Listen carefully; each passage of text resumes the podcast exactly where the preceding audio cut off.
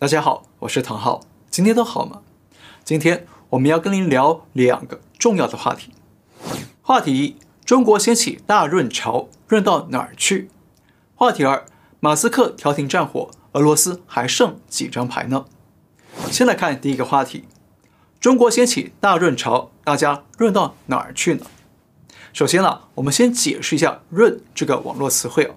那中国的朋友们可能都知道了。但是还是有一些海外的朋友们不知道，run 呢，其实就是指英文的 run，也就是逃跑的意思，是指中国人民逃离中国的现象。但是因为啊，run 如果用中国的汉语拼音来读的话，就是润这个音，所以呢，网络上啊就把逃跑或者逃离中国叫做 run。那为什么讲这个题目呢？因为啊，最近我观察到，在我身边啊，确实有很多中国人刚刚润到美国来。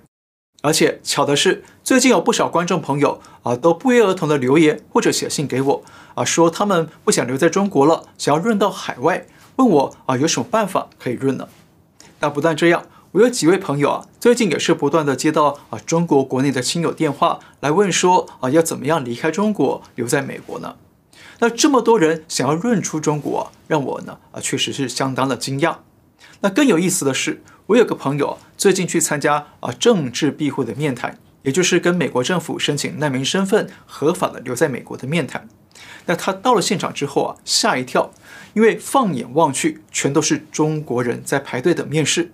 结果他在早上九点就进去排队，最后呢，居然等到下午五点半才完成面试。那换句话说，中国最近这波大润潮啊，是千真万确的。那请注意啊，是大润潮，不是大润发。当然了，也许润出来之后啊，就会发了也说不定了。那既然这样呢，我们就先问第一个问题：现在中国人呢，润出海外到底都是去了哪些地方呢？那根据国际移民组织的最新报告，在二零二零年，中国是全球输出移民第四多的国家，仅次于印度、墨西哥和俄罗斯。那中国从两千年有统计以来，输出的移民人口超过一千万人。而中国人最喜欢的移民国家是哪里呢？我想大家都知道，是美国。搬到美国的中国移民累计已经超过两百一十八万人。那中国人润出去的第二名国家是隔壁的韩国，累计移民人数超过八十点三万人。那第三名则是韩国的邻居日本，累计移民人数超过七十七点五万人。那第四名是加拿大，移民人数七十万。那第五名是澳大利亚。累计人数超过六十五万人。好，这些数据啊，是我从国际移民组织的报告里头啊一个个挖出来的。但是请注意，请注意啊，这些数据啊是合法移民而已，不包括非法移民。那非法移民呢，是一个相当巨大的黑数哦，没办法推估。而且我最近听到的案例啊，都是想找办法非法的润出海外的，不是合法移民。那换句话说，中国输出的合法移民人数大概是一千万出头，但是如果再加上非法移民，就远远不是这个数了。那接下来我们再问第二个问题：中国移民都是怎么润出来的呢？那这一点呢，可以分成合法的和非法的渠道。那合法移民的渠道其实不少，呃，包括婚姻移民、投资移民、工作移民，还有政治庇护等等。当然了，不是每个人都有条件啊取得合法移民的资格，所以非法移民的渠道呢，就成为许多啊中国朋友咨询的重点。只是很抱歉哦，非法移民的事啊，我们这里就不讲了，因为呢，我们不鼓励大家干违法的事，而且啊，非法移民真的是有一定程度的风险的，比方说受骗上当、被抢劫，甚至是生命危险等等。况且啊，现在网络很发达，那大家上网都可以找到很多的材料，比方说。今年八月，美国 CNN 还公开报道了一位叫做王群的中国小伙儿，他是怎么样从中国啊润到南美洲，再从南美洲辗转去到墨西哥，最后再从墨西哥偷渡进入美国。那 CNN 为什么要报这个消息呢？是要告诉更多人怎么非法入境吗？我不清楚。不过最重要的是，我们要问的第三个问题：为什么想润出中国的人数会大幅暴增呢？不管是合法或非法的渠道，啊，这一点呢，我总结啊，我长期在身边见到的案例啊，其实大概不脱几个主因。第一个主因呢，是想要到海外打工，改善家里的经济与生活条件。那这个动机啊，是几十年不变，甚至上百年不变的。那很多人都希望到海外打工，觉得比国内好挣钱，然后呢，把钱存下来，开家小店或小公司，来实现自己的美国梦，或者呢，把钱寄回中国去，帮家人改善生活。那这个是啊，早期大量中国人移民海外的主因，而且很多啊都是啊社会中下层、经济能力比较弱的人群，他们多数没有合法移民的资格，所以都会冒险走非法的渠道来入境。第二个主因呢，是中共粗暴的动态清零和无止境的封城封区，让许多社会精英受不了了，对中共统治失去了信心，所以决定赶紧带着家产移民海外来避难，避免将来失去更多。那我们知道，今年四五月啊，中共在全国最富庶的上海市实施严厉的全面封控，不但造成许多次生灾害，还重创了上海的经济发展和企业经营。所以从上海解封那一天开始啊。移民就成为网络上的热搜词，那很多中产阶层跟更富裕的社会精英呢，纷纷设法举家移民逃离中国。像我最近就听到有国内的朋友打电话来海外询问说，说他的几百万资产要怎么弄出来才安全？但换句话说，过去积极移民海外的人群呢，比较是啊两极化，主要集中在社会底层的不富裕人群跟社会顶层的富人，还有中共的贪官家属。但是现在，在动态清零的洗礼之后呢，越来越多啊经济比较宽裕的社会精英啊，也开始积极的润起来，因为他们看不到希望，他们不知道自己的工作和事业还会受到什么样的冲击，还失去了尊严，失去了安全感，所以呢，他们想要逃出中国避难，不想再受到共产党的非人性管理和非理性的统治。第三个主因，躲避中共迫害。润到海外追寻自由与人权的保障，那这一点呢，我想不必多解释了，大家都知道，每年都有大批的中国人来到海外申请政治庇护，申请当难民，因为啊，他们在国内会遭到中共的欺压迫害，所以想逃到海外来追寻他们向往的自由与人权。第四个主因是人们看坏共产党的未来统治。认为中共这艘船呢、可能快沉了，所以呢赶紧移民海外，要弃船避险。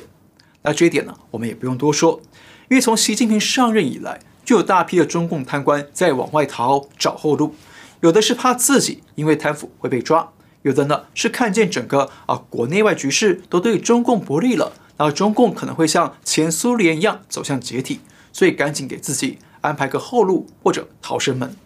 那这样的移民呢，在前些年呢很多，但这几年呢，中国内部监管更严格了，所以人数呢也是相对的减少。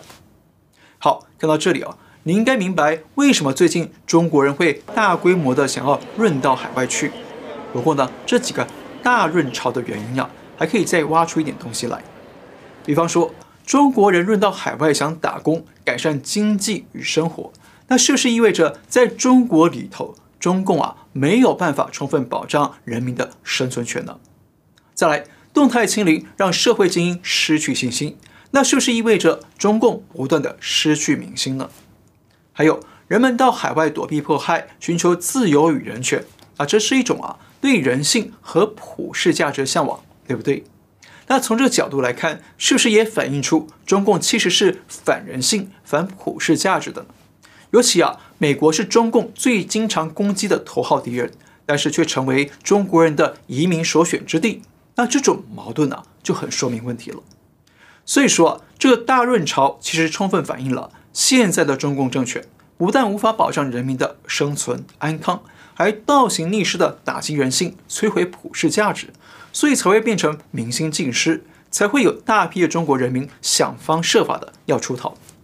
那我们看一个数据。根据联合国难民署统计，二零二一年在海外申请政治庇护的中国人大约有十二万人，其中有百分之七十五都是在美国提出申请的，也就是大约九万人。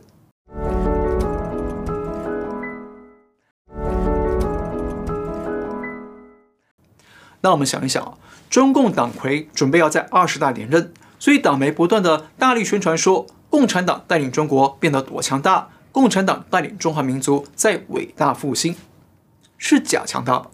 如果中国真的那么强大、复兴而且美好了，那还会有这么多人逃到海外吗？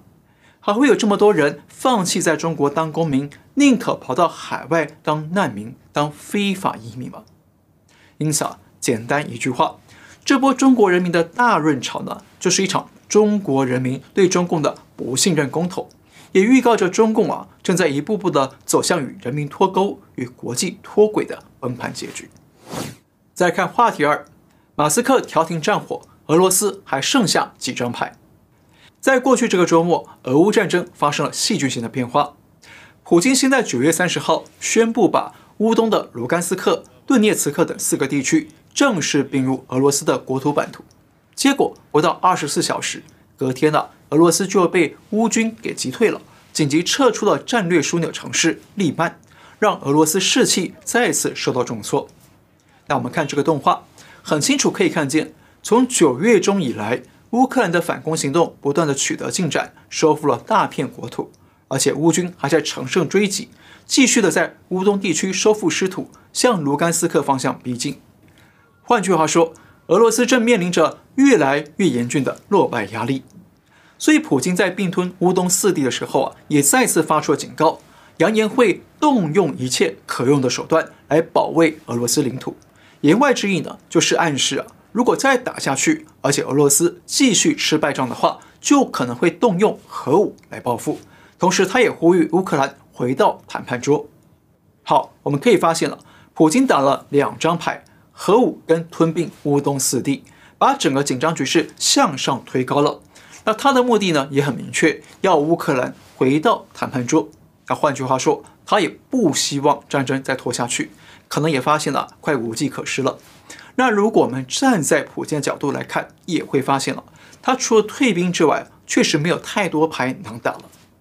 第一张牌，动用战术型核武，也就是动用小规模的核武，或者用核武啊，在没有人的地区或者在海面上引爆，做所谓的边缘政策恐吓。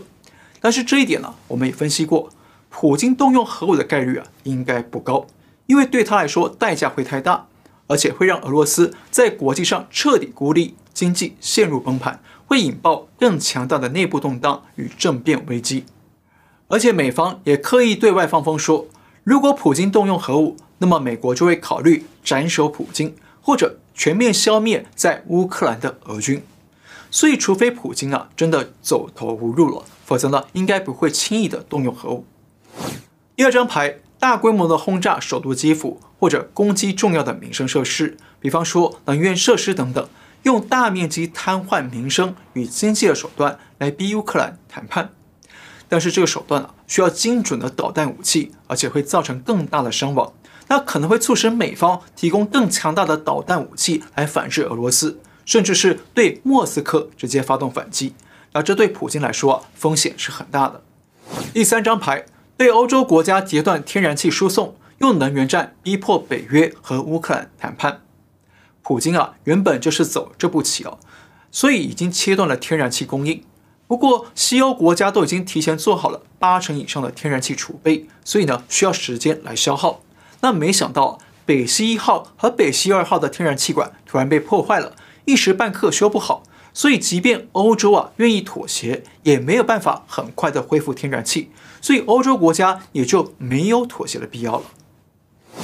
第四张牌，扩大增兵动员，把兵力大幅扩充，取得数量的优势，用人海战术来施压乌克兰。不过，我们已经看到了，俄罗斯的军工业生产和后勤补给呢，都已经相当的匮乏，不但没有足够的装备和精良的武器提供给新兵。